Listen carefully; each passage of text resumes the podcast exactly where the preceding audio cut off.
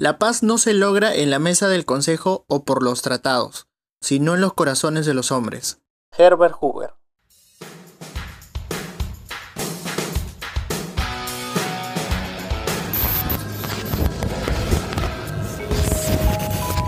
Saludos a toda nuestra comunidad oyente del podcast Taus al Día. Mi nombre es Rodrigo Colonia, miembro de la Comisión de Investigación del Taller de Derecho y Relaciones Internacionales Alberto Ulloa Sotomayor y el día de hoy les hablaré sobre los tratados internacionales. En el episodio 4, 11, 15 y 18 hablamos sobre los conceptos básicos del derecho internacional público, las fuentes del derecho, la costumbre y los principios generales, respectivamente. Por lo que, siguiendo con la materia de derecho internacional público, en esta oportunidad hablaremos sobre los tratados internacionales. Empezaremos entonces mencionando ¿Qué cosa es un tratado? Un tratado internacional, definido por el Ministerio de Asuntos Exteriores de la Unión Europea, es un acuerdo celebrado por escrito entre Estados, o entre Estados y otros sujetos del derecho internacional, como las organizaciones internacionales, y es regido por el derecho internacional. Un tratado es una forma eficaz de estructurar un acuerdo. La palabra tratado tiene un significado legal técnico, la Convención de Viena sobre Tratados de 1969 define un tratado como un acuerdo internacional entre estados o entre un estado y una organización internacional o entre organizaciones internacionales. Los países pueden elaborar proyectos comunes de diversa naturaleza, expresando una concentración política simple, sin carácter obligatorio o sentido jurídico. Asimismo, podrían elaborar proyectos que implican programas de acción y presupuestos administrativos en donde las iniciativas de un país u otro pueden armonizar. Por otro lado, podrían elaborar iniciativas que constituyen compromisos que obligan al Estado y por lo tanto tienen temas jurídicos que involucran a los gobiernos, implicando procedimientos más formales de carácter obligatorio. Entonces, bien, ¿qué cosa es un acuerdo? Cualquier forma de acuerdo involucra dos o más partes diferentes, individuos, grupos o agencias, etc., que tomando un compromiso para un cierto curso de acción, piensan en algún beneficio común a todas las partes involucradas. Desarrollando y realizando requiere confianza y cooperación, así como construir una relación positiva entre las partes. Tratado, convenio, pacto, acuerdo, alianza, protocolo, intercambio de notas y acta final son los términos comúnmente utilizados de diversos casos para designar aquello que constituye fundamentalmente una vinculación internacional basada sobre un acuerdo de voluntades entre estados u otros sujetos de derecho internacional que implica, a la vez, obligatoriedad de las partes. ¿Qué cosas son los acuerdos marco? En términos internacionales, el acuerdo marco se define a un tipo de instrumento definido por su función, es decir, un acuerdo general que puede servir de marco a acuerdos posteriores. Estos acuerdos marco poseen un sentido específico, particular, que permite a los estados progresar en su relación conjunta futuro.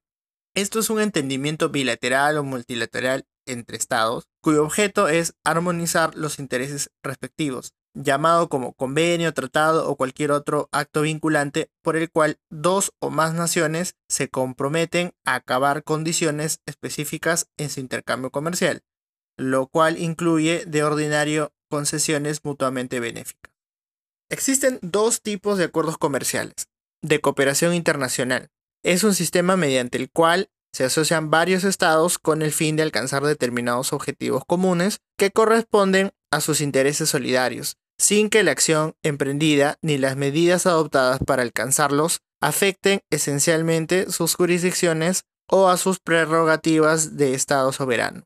Y el otro es de integración internacional, que es un sistema por el que se unen varios estados aceptando no haber valer unilateralmente sus jurisdicciones y delegando su ejercicio en una autoridad supranacional, en la que se opera la fusión de sus intereses y a cuyas decisiones aceptan someterse mediante el control y los procedimientos adecuados para todo aquello que se refiera al sector de actividad encomendado a la alta autoridad.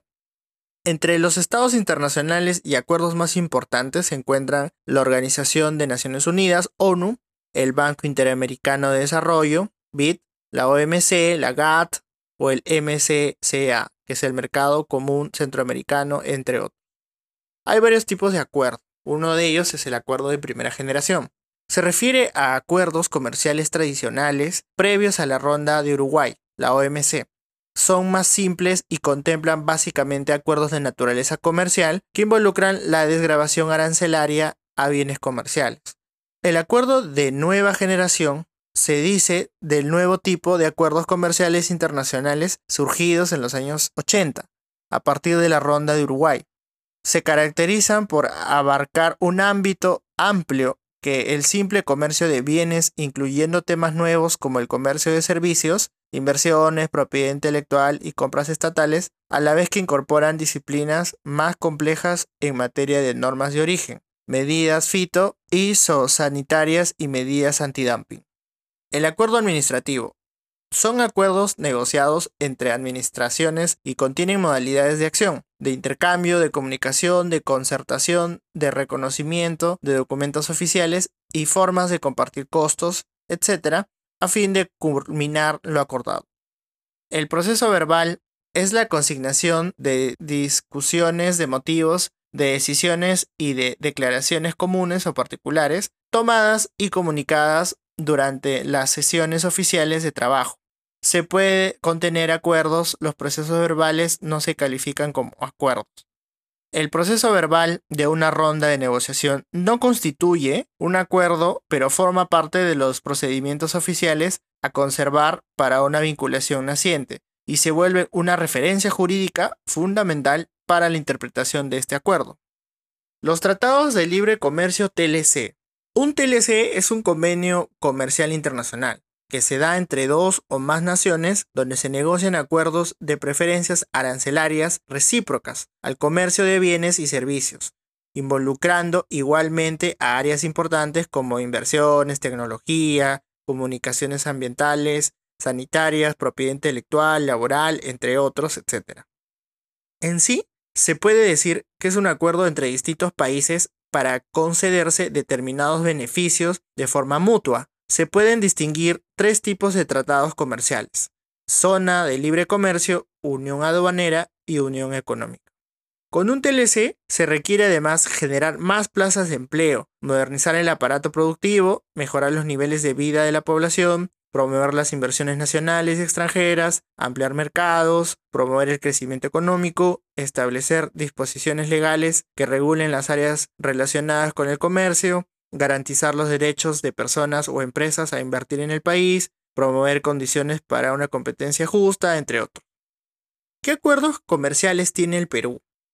Hay muchísimos. Los que están en vigencia son la Organización Mundial de Comercio, OMC, Acuerdo de Libre Comercio entre Perú y la Comunidad Andina, Acuerdo de Complementación Económica entre Perú y los estados parte del Mercosur, Foro de Cooperación Económica Asia-Pacífico, APEC, la misma Alianza del Pacífico, Tratado Integral y Progresista de Asociación Transpacífico, acuerdos bilaterales con Cuba, Chile, México, Estados Unidos, Canadá, Singapur, China, European Free Trade Association, EFTA, Corea del Sur, Tailandia, Japón, Panamá, la Unión Europea, Costa Rica, Venezuela, Honduras, Australia y Reino Unido. Por entrar en vigencia se tiene a Guatemala, el Acuerdo de Asociación Transpacífico y Brasil. Los que están en negociación es el programa de Doha para el desarrollo de la Organización Mundial del Comercio, el Acuerdo de Comercio de Servicios, TISA, TLC con El Salvador, Turquía, India y Nicaragua. Se podría concluir entonces que los tratados internacionales permiten aumentar los intercambios de productos, servicios y capitales y favorece la economía nacional. En un mundo polarizado, incierto, con crisis políticas y desaceleración económica que llevamos hoy en día, los tratados internacionales duplican su importancia, pues con él se garantiza una adecuada negociación con la contraparte y permitirá un beneficio mutuo, el Perú es uno de los países con más tratados y acuerdos comerciales en Sudamérica. Por esta razón, es momento de reflexionar acerca de cuánto se ha aprovechado de estos convenios. El Perú tiene la oportunidad de crear planes para aprovechar al máximo sus acuerdos, o mejor aún, idear una forma de mejorar nuevas estrategias de negociación para crear tratados que beneficien más asertivamente a nuestro país.